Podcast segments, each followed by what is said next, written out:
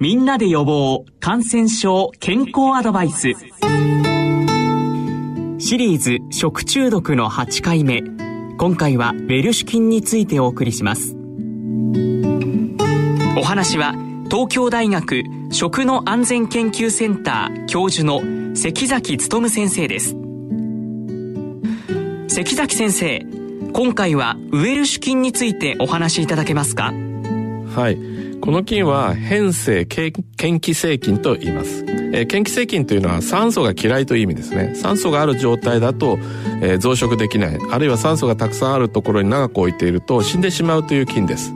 えー、一方この菌は土壌菌でもあります。また、えー、画法を形成します。えー、画法は大変熱とか消毒液とか物理科学的な刺激に強いものです。ですから、環境中にたくさんあの存在してるんですが、その間はおそらく画法の状態で飛んでいるんだろうというふうに思われます。で、そういう状態ですので、もう食品や食材、いつでも汚染される可能性があるものだというふうに覚えておいてください。で、この菌、様々なタイプの毒素を作ります。アルファ、ベータ、ガンマ、イプシロン、イオタと作るんですけども、えー、アルファ毒素はどの菌も作っていて、残りの毒素を作るか作らないかということで、いくつかのタイプに分けられていました。で、最近になってこれに加えて、腸管毒性を示す CPE というのを産生するタイプというのが別なタイプとして認められるようになりまして、えー、食中毒を起こすのは、アルファ毒素とその CPE を産生するタイプだというふうに今現在認識されています。感染経路や食材についてはいかがでしょうか、はいえー、もともと土壌菌ですので、広く環境中に存在するんですが、まあその一番食中毒を起こしやすい、えー、料理というのを関係を考えますと、泥がつついてしまう可能性のある根菜類ですね。えー、だ人参とか、じゃがいもとか、ごぼうとか、そういったものを使った料理で、かつ、嫌気性菌なので、酸素がある状態では増殖しません。ですから酸素がなくなるような状態を作ってあげられるような料理ということになるので、長時間ぐつぐつコトコト煮込む煮込み料理になります。コトコト煮込みますとご、ご存知のように、ポコポコポコポコと、あぶくが、あの、料理の中から出てまいりますけども、あれは、もともと溶け込んでいた溶存酸素が、そこに溶け込めなくなって、ポコポコポコポコ出てきてるわけですね。そうすると結果としてそのコトコト煮た煮物の中身が酸素が少ない状態になります。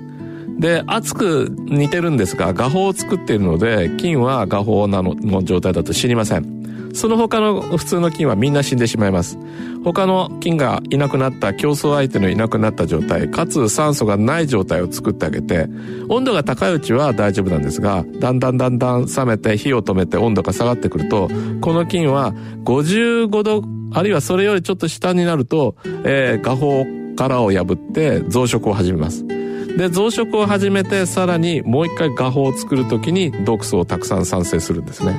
で、そのために、それで、えー、中毒を起こす。ですから、これまでの、えー、原因食品となったものは、まあ、カレー、肉じゃが、シチューなどなど、えー、とろみのあるような、えー、煮込み料理というのが、まあ、季節に応じて原因食になっています。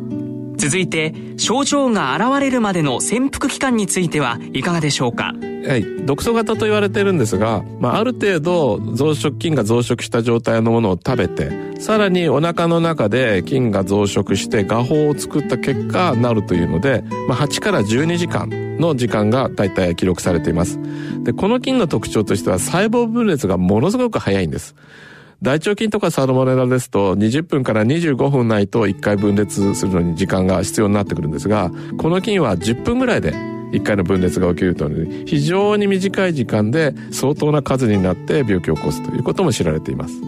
それでは感染症状と治療方法についてお話しいただけますか？主な症状は腹痛と下痢、まあ、急性の胃腸炎ですね。下痢も水溶便とか軟便という形になっています。